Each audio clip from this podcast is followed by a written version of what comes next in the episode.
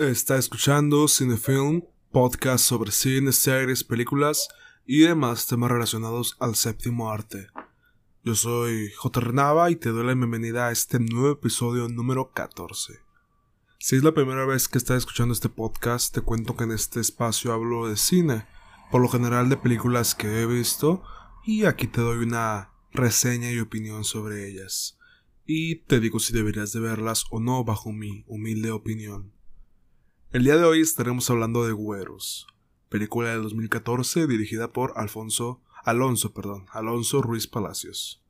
Antes de empezar, te menciono que en la descripción de este podcast te estaré regalando 30 días gratis para ver cine de calidad en movie y 60 días gratis para escuchar audiolibros, podcasts, leer libros, documentos, revistas y demás a través de la plataforma de Script. Ambas pruebas son totalmente gratuitas y puedes acceder a ellas a través de la descripción, de los links que están en la descripción. Bien, ahora sí hablando sobre Güeros.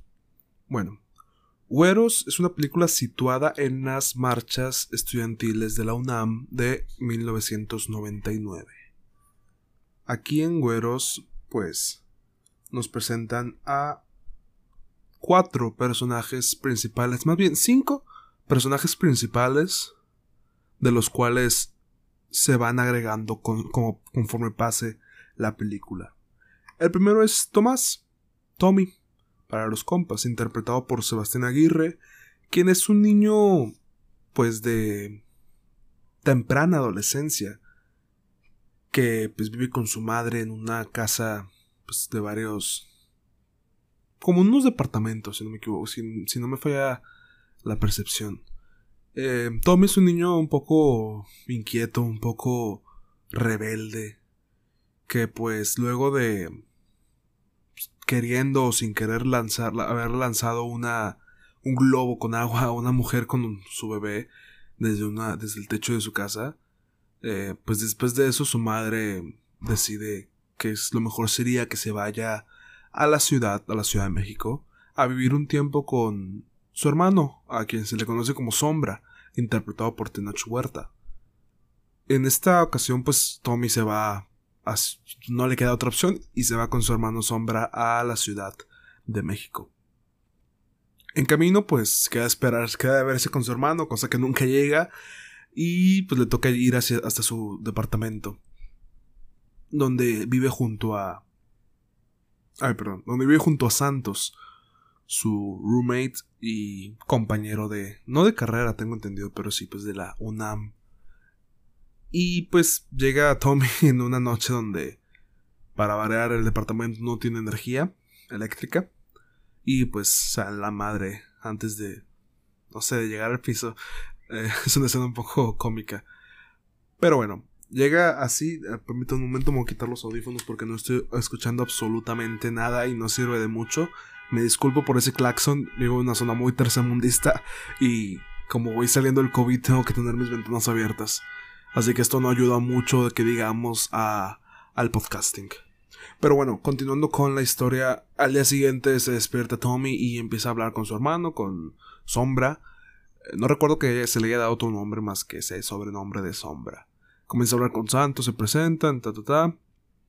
Em, aquí, aquí de, de, este momento empezó a notar que esta película busca dar más un toque artístico, artístico narrativo que un toque pues comercial. Obviamente todas las películas son comerciales, dice, en su mayoría se hacen sabiendo y con la intención de vender hay ciertas distinciones entre ellas. Están las, o bueno, más bien, todas son comerciales, sí, pero está el cine industrial y el cine de arte, por así decirlo, porque cine de, autor no es. Muy pocos realmente son cines de autor.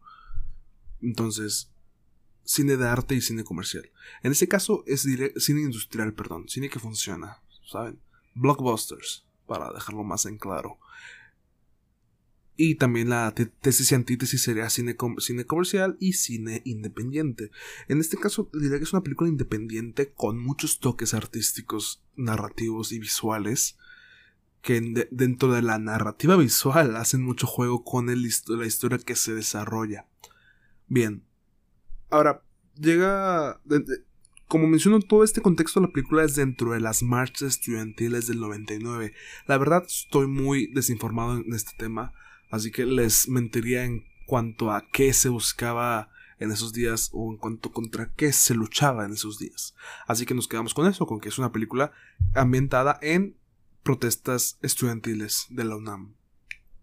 Y esto lo vemos muy de cerca porque a los tres, eh, a nuestros tres protagonistas, Tommy, Santos y Sombra, pues les parece buena idea ir al campus, ir a la ciudad universitaria van en manes, se, se, dirigen hasta allá casi sin querer y aquí se topan con Ana, una tipo amiga, crush de, de sombra que tiene un novio en ese entonces, tiene un novio que se llama Furia, Furia, Fuerza, algo así, creo que, creo que era Furia.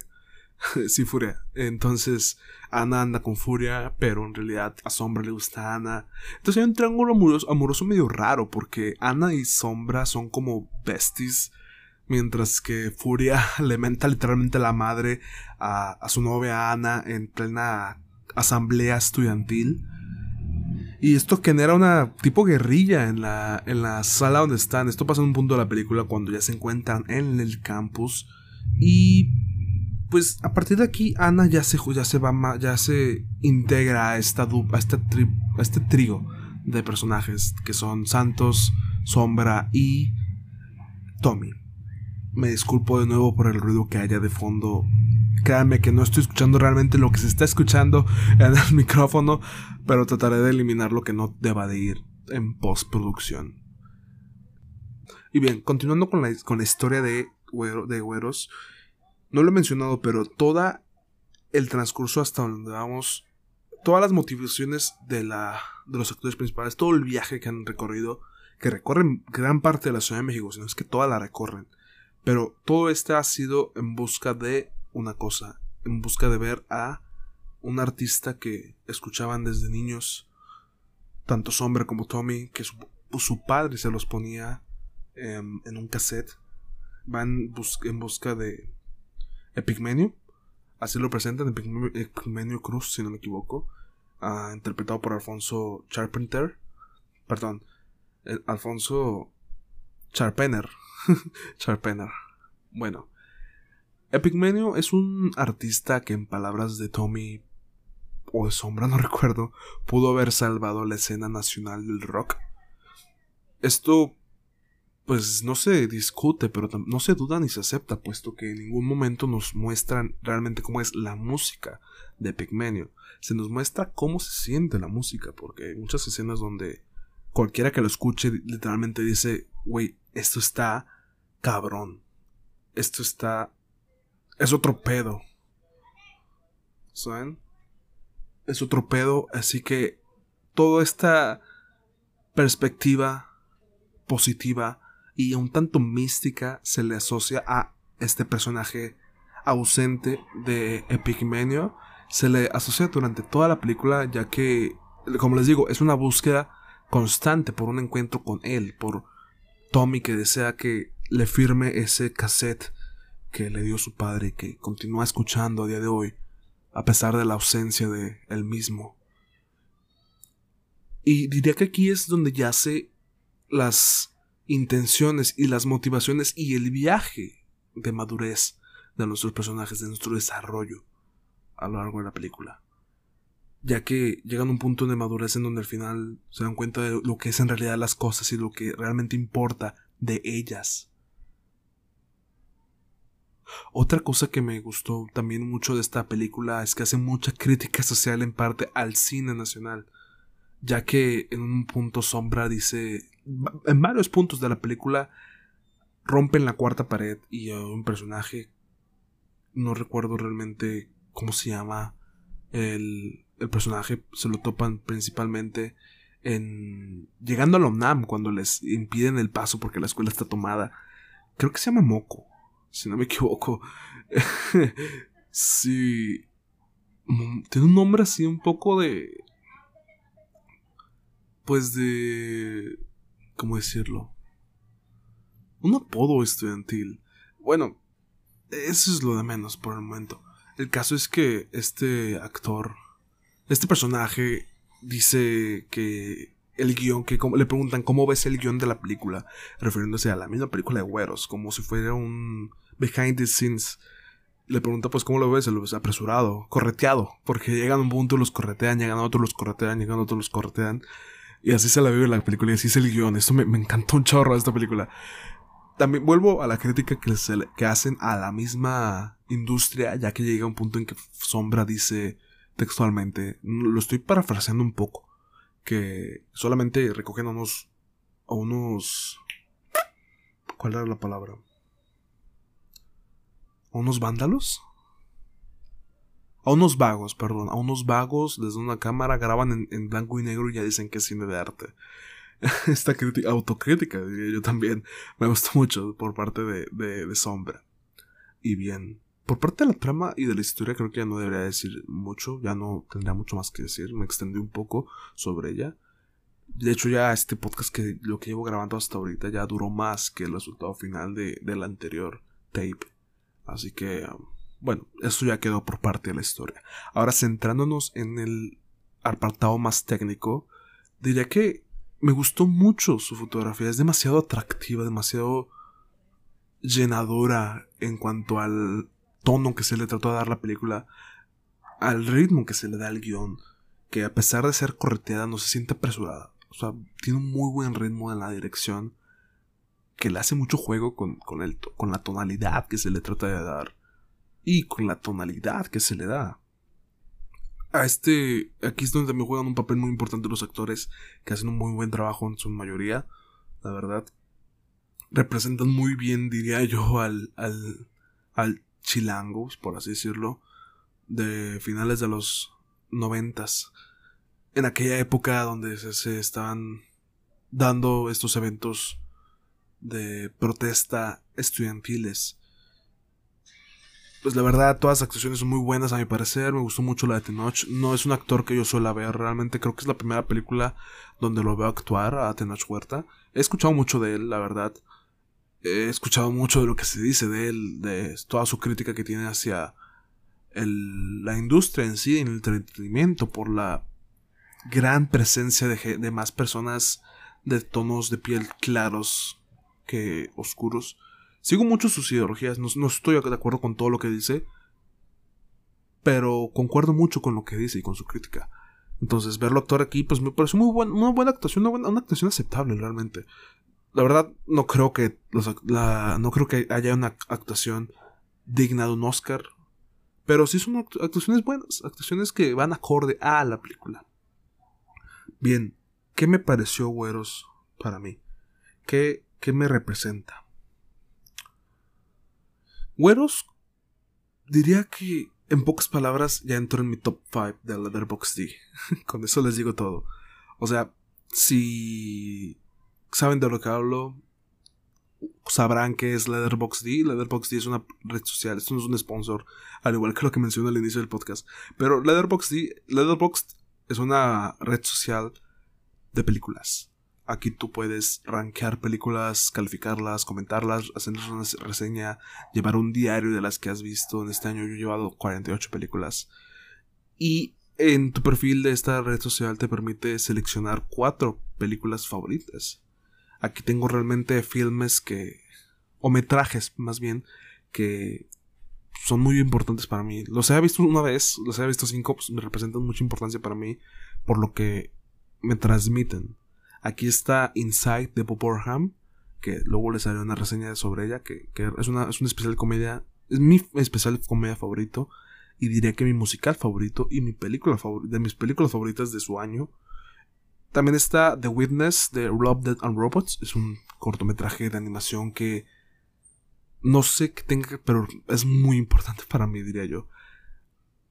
A este le sigue A Ghost Story, una película realmente muy profunda, diría yo, para mi, para mi percepción, para lo que...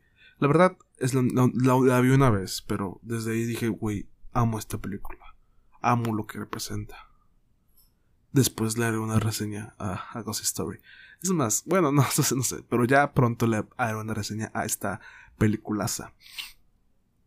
A esta le sigue Güeros. es que a, esta, a este grado de importancia les digo que me gustó esta película. Es la única película mexicana que hay en este top. Este top 5. top 4. También tengo un top 50 creo de películas que yo digo, wey, estas. Cualquiera de esas es muy buena. Entonces, esta está en mi top 4. Diré yo realmente que está en mi top 5 de películas favoritas. Pero para que vean el grado de importancia que me dio, que le doy, y para que vean el grado de gusto que, que le tengo. Es una película no profunda, sino poética. Llega a decir más con lo. decir un chingo con lo poco que tiene. Y eso es lo que puse en la review del Letterboxd. Maneras de decir un chingo con poco. Porque realmente es no sé, me quedo sin palabras al hablar de esta película. Parecerá que la estoy mamando de más. Y sí, la verdad sí. Porque no es una película perfecta. Pero haya la perfección dentro de la normalidad. Eso es lo que diré yo. Haya la perfección dentro de la normalidad.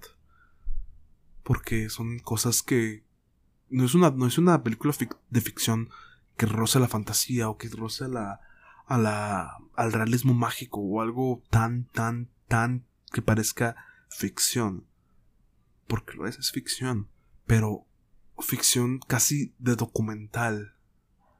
Si es que se puede, si es que hay un género para encasillar eso. Pero bueno, creo que hasta este punto es lo que puedo decir sobre esta película en conclusión muy resumida eh, experiencia artístico-narrativa, un guion sólido, mm, visualmente normal, retratando una normalidad, no un status quo, una normalidad alguna vez vivida. Y sí, deberías de verla. Carajo, ¿por qué no? Deberías de verla. Realmente es una película... Ah, sin más, deberían de verla. Ah, mm, faltó agregar, está en blanco y negro. Y esto le da un plus a mi parecer. Pero bueno, creo que este es el podcast más largo que he hecho de los últimos. Este. Aquí no tuve guion, me dejé explayar un chingo. Porque sentí que era necesario para hablar las maravillas que merece esta película. Pero bueno, les recuerdo que en la descripción les está regalando 30 días gratis para Movie, donde pueden ver esta joya de película. Y 60 días gratis para Script, donde pueden escuchar audios, audiolibros, perdón, podcasts, leer libros, leer revistas, leer casi, casi lo que quieran ahí consumir. Y bueno, si te gustó este podcast, deja tu like en YouTube, comenta qué te pareció esta película, ya la viste, no la has visto, me odias, me quieres, lo que sea eh, reactiva la campanita que de ahora en adelante salen capítulos todos los lunes, miércoles y viernes. Eh, tentativamente el viernes, esperemos que sí se mantenga así la rachita de tres podcasts semanales. Eh, y pues será todo. O sea, si te gustó este podcast, compártelo con tu mejor amigo, con tu peor enemigo. Y nada, síguenos, sígueme en Twitter, sígueme en Letterboxd, que ahí publico mis reseñas resumidas. Y pues será todo por esta ocasión. Sé feliz cuando se pueda y sé triste cuando se amerite. Chao.